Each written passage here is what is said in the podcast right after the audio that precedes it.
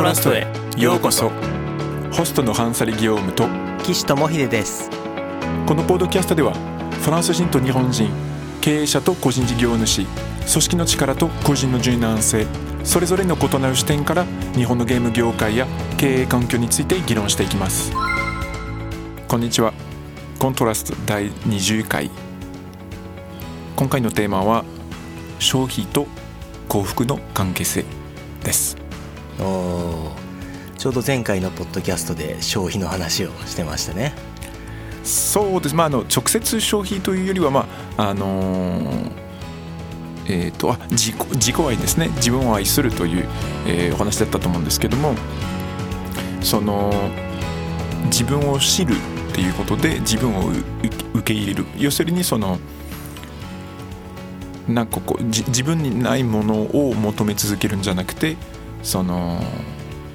自分をまあそのまま受け入れるっていうのがまあ幸せの、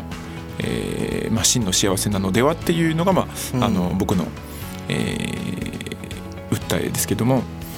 あのでまあ先週はそうですよね。その大きな買い物を、えー、してしまったと。いう話をして。そうですね。でそれに対して大きなあの、まあ、いいものを買ったからそれであの満足というかその嬉しくなかったのかっていう話で、うん、いやまあ嬉しいんだけどあの心配してたのはその大きな穴をあの埋めてしまったので次はまたこう違う穴が開くんじゃないのかなという、えー、話をしてたのでで、まあ、実際にあの、ね、その大きな買い物をして、えー、2週3週間ぐらいは経ってるんですけどあのー、まだいろいろと買いたくなったり その消費が収まらないということで今回そのまあ半分こうセラピーを、えー、させてもらうようなポッドキャストを使ってこうちょっとセラピーを受けたいなと思っているので、はい、はい、でお願いしたいと思います。よろしくお願いします。よろしくお願いします。コントラスト。コントラスト。では早速そうですね、うん、あのじゃああの岸先生お願いします。結局その消費って結構大事だとは思うんですよね。なんかその幸福になるための手段として割と一般的なものでもあると思うのでなんかそのハンサリさんはセラピーとも言いましたけどでもそんなに悪いことなのかっていうのも一つの観点としては思うんですよ。あ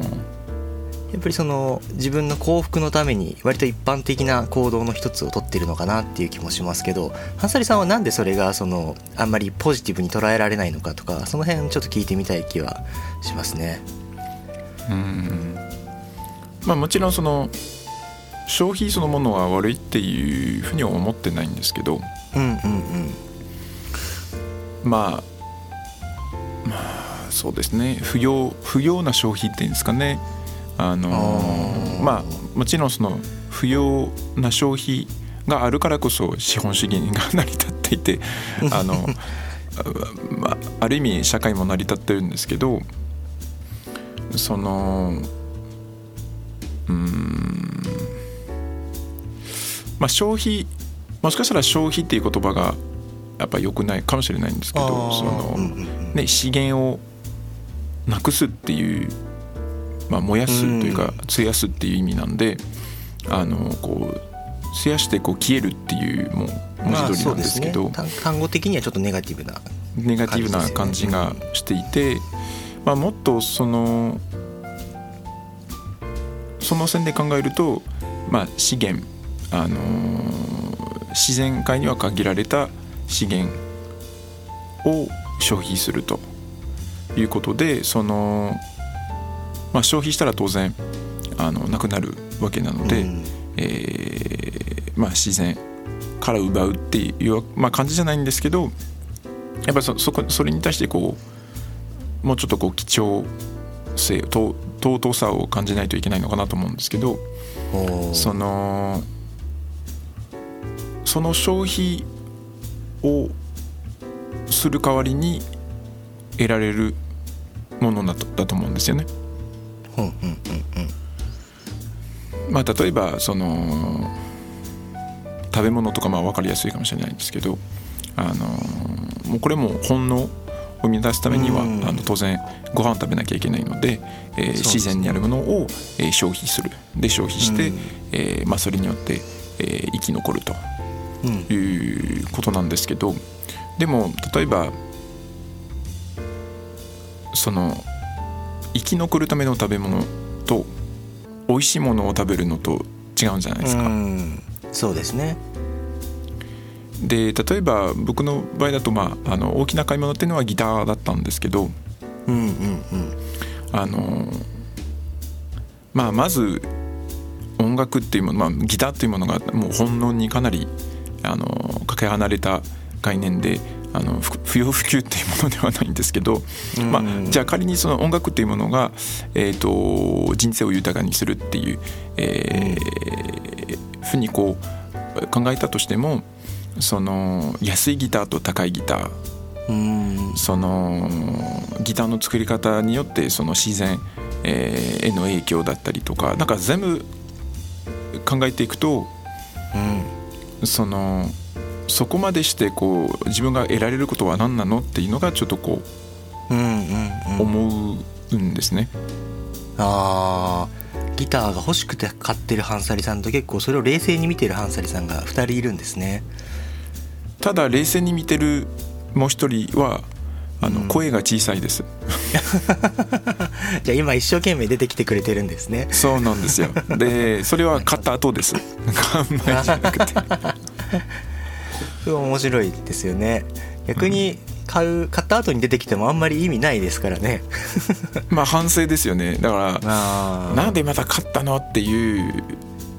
でまあ あとはそのもう買わなくていいでしょっていうのがその次の商品につながらないようにっていうのがあるかもしれないんですけど。っていうことですよね。前回の収録の時にもちょっとそういう話をしていて、うん、でこの今撮ってる時までの間になんかまたさらにいろんな買い物をしたしちゃった？したくなっちゃった？みたいな話もちょっと聞いてるんですけど、うん、今はそのギターに加えてまたいろいろなんでしょう消費熱みたいなのが上がってたりするんですか？まあそのねとてもいいギターを買ったので、そのギターの個性とか音を引き出すような機材が欲しくなるんですよ。うんなるほどそういう無限ループなんですよね。でじゃあこのギターの素晴らしい音をあのよくこう引き出すためには素晴らしいアンプが、えー、必要になると。で素晴らしいアンプってはすごいこう高いんですよもちろん。うん、でしかもそのアンプの音をさらに、えー、よく出す引き出すための、えーと、例えばペダルとかがあったり、うん、えー、エフェクトがあったりでそれを、あのー、取りたいわけですね音を。うんうん、でそれを取るためにもマイクが必要だったりとかもうそういうもう無限ループにはまっちゃうんですよ。そうですね。なんかギターを買った時にもそのよなんか予言みたいなのはしてましたけど今まさにそのループの中にいるってことなんですねじゃあ。そうですね。でそれがまた、ある意味その何でしょう。自分にこう足りてないものをうん自自分の力で埋めるんじゃなくて外の力を借りるっていう感じだと思うんですよ。要するにもうちょっとこう頑張って今あるもので素敵な音楽を作るっていう努力をする前にその今自分が持ってないものを求めてそれを手に入ればあのきっと素敵な音楽が作れるとかそういうなんでしょう。先延ばしじゃないんですけどこうあの常にこう自分のコントロール化、えー、にするんじゃなくてこれはもう自分にないものがまだあるからできないっていう。わかります？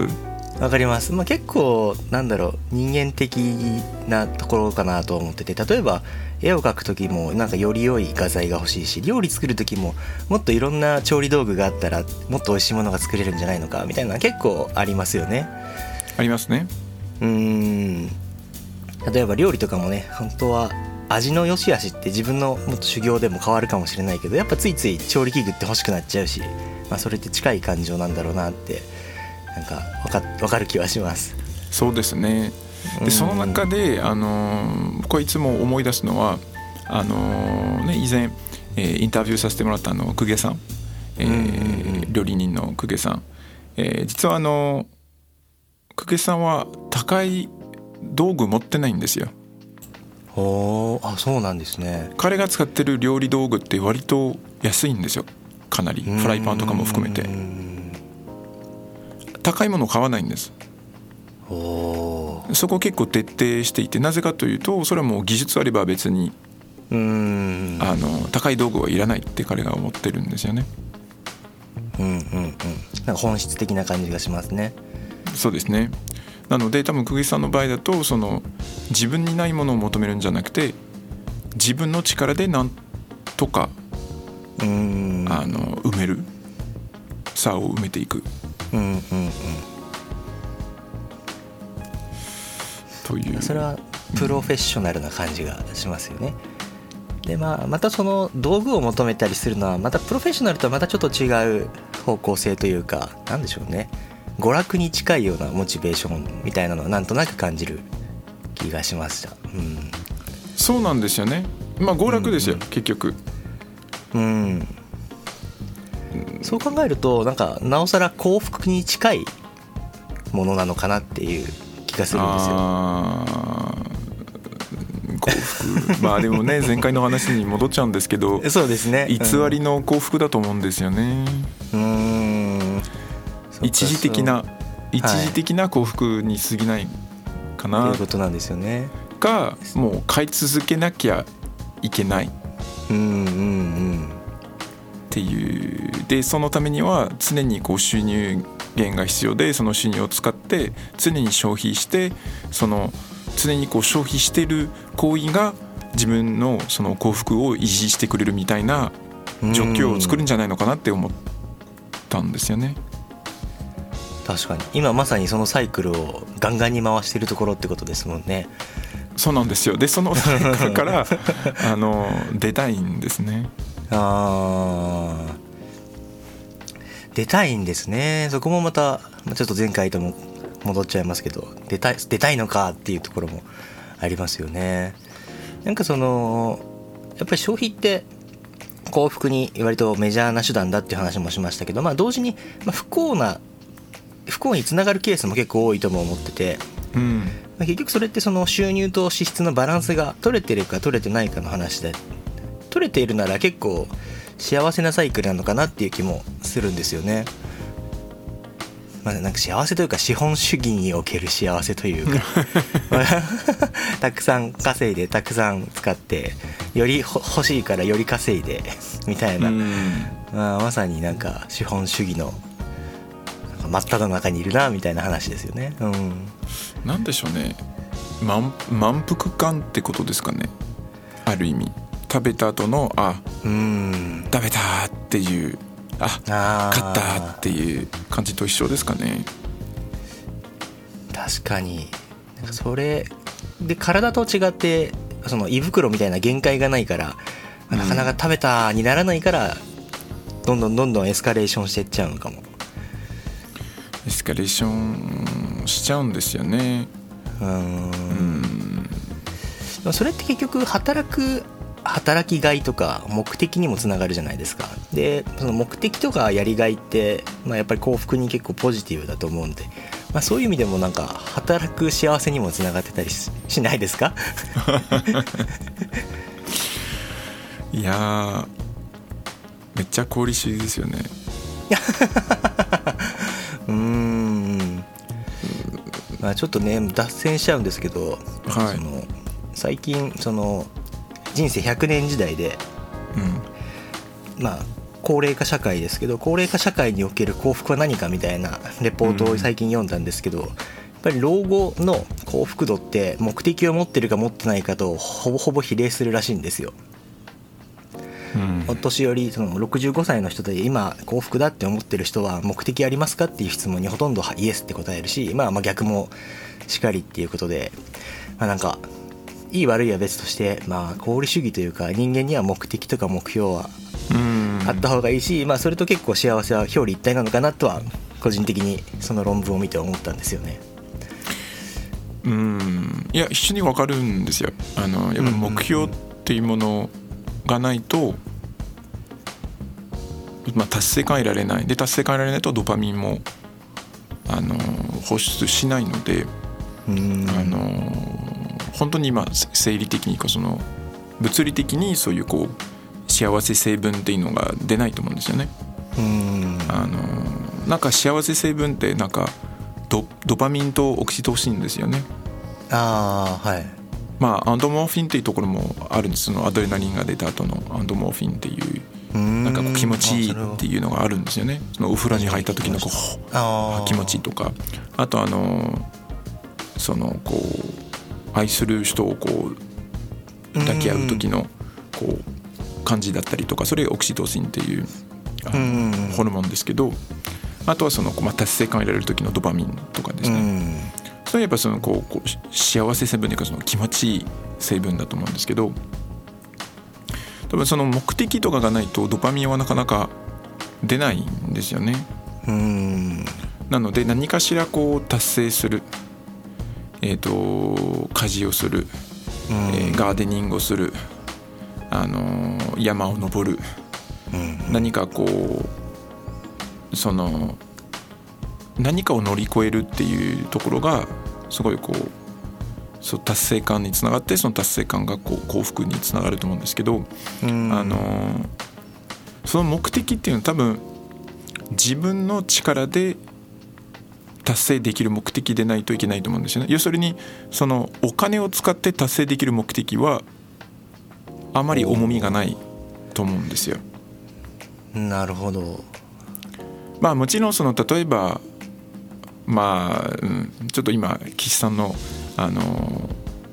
回答というかが想像できたんですけど、うん、要するにすごいこうものすごくこう手に入れたいものがあってでそれを手に入れるために、うん、あの莫大なお金が必要でその頑張ってお金稼いで手に入れた時にはそれが目的を達成したんじゃないのっていう反論されるかなと今思いました。いや反論というかそうですね。なんかその持ってるお金というか拾ったお金で叶えるんだったらハンサリさんの今の話は結構まさにその通りだなって思ったんですけどお金そのものというかお金を稼ぐ工程そのものは自らの挑戦につながるのかなとは確かに思いました。うん。うんなるほど。うん多分まあ今回ねあのセラピーということで自分のあの分析をするんですけど何かを買いたくて稼ごうと思ったことがないかもしれないですね。うん。あなんかそうそうなのかもなっていうのはなんとなく話してて思ってたりはしました。うん多分仕事そのものに何かの目的とかモチベーションがあってそこの現金そのものに対してのモチベーションで回ってるわけじゃないんだろうなっていうのはなんとなく感じますよねでそうなるとやっぱさっきの話もそういう答えになるんだろうなみたいな。うんじゃあ岸さんは逆にやっぱ全てこう何かしらかを一つの目的に向かって行動するっていう感じですか？うん一つに向かってっていうわけではない気がします。どちらかというと一つの行動で複数の目的を達成したいとは思うので、うん。まあ、ちょっと質問の意図とはちょっとずれちゃうかと思うんですけどそうですね。そういう意味では割とその効率の良い動き方みたいなところは気にしちゃいますかね。うん。まあ、だからその仕事そのものにもやりがいとかも欲しいし目的も欲しいしやってて楽しいっていうものも欲しいしでそれでまあもちろん利益もあったら嬉しいしみたいな。うんやっぱ総合的には見ちゃい見ちゃってますかね僕は。でもそれが一番大切ですね。うんうん、そうですね。うん。でそう僕の話だとそうですね。僕はそんなにその消費欲もそんなに高くないのであんまりお金のために働くみたいなエネルギーは今は高くないですかね。ああってことはその、はい。消費しなくてもある程度その幸福が得られてる。そうですね。今はそうです。まああとちょっと前のいつだったか覚えてないですけどポッドキャストで喋ったやっぱりそのお金を稼ぐこととお金を使うことの難しさと虚しさみたいなのにもちょっと思うところがあって今はそういう感じになってますね。うん。虚しさ？お金を使う虚しさ？そうですね。やっぱそれはこれ本当に個人的なものなんですけどそのまあハンサリさんの消費を肯定的に喋っておいてなんなんですけど僕もやっぱりどっちかっていうとお金を使った時の虚しさみたいなのはちょっと感じるところがあってあここんなもんかみたいなところっていうか。ああ要するにその使ってがっかりするってことですか？そのこううん。これだけお金使ったらあのこれぐらいのうんまあ満足度とか幸福が得られるのに買ってみたらまあそうでもなかったっていう期待外れとかそういう意味ですか？ここもなかなか言語化できてなくて難しいんですけどまあなんかがっかりとまではちょっと違うんですけどうーんまあでもそうですね。1000円使った時の喜びとね100万円使った時の喜びってそのまま掛け算にはならないんだなみたな。ないらないですね。うん。ところですよね。っていうのがまああったのと、まあ、なんでしょうね、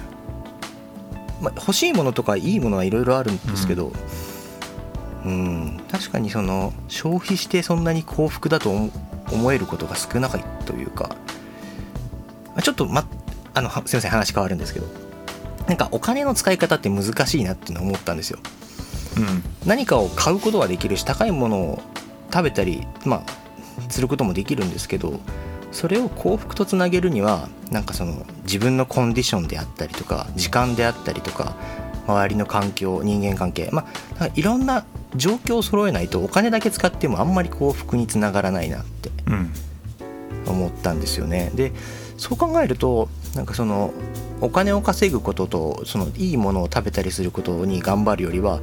そのコンディションとか環境とか人間関係を整えることにエネルギーを使った方がなんかトータル幸福度は高いんじゃないのかなってうん。思ったんですよね。いや間違いない、ま、間違いないと思います。うーん。間違いないと思っていてでじゃあなぜ人はあのーその人間関係づくりだったりそういうところにエネルギーをこう使わずにこうお金に集中してるかっていうとお金の方が使いやすいからなんですよね。そうなんですよね。使いやすいし。使いやすいだから例えば人間関係を作ってその家族と仲良くしたりこあの友達とあとはその分かんないんですけどあのやるやりがいのある仕事をするとかあのうん。目的をが達成できるようなあの生き方をするとかっていうのが結構難しいんじゃないですか。でもうんそれと比較して、まあ、とりあえずもう仕事でなんか頑張って、えーたくさん稼いでそのお金を使って偽りでもいいから何かしらこう何、まあ、そのお金を使って、まあ、消費して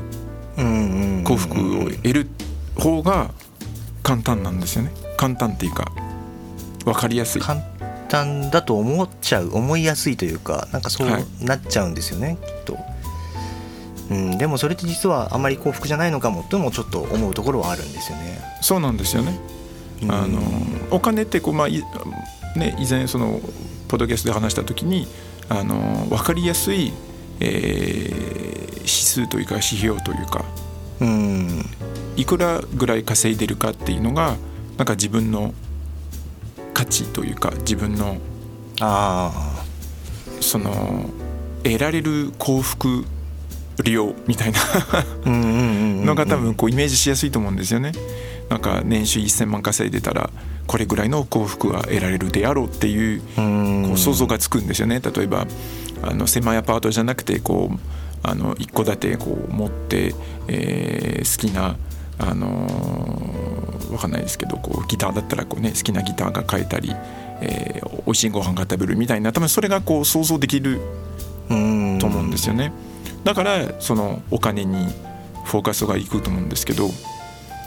でもそこにこうとらわれると逆に、まあ、偽りの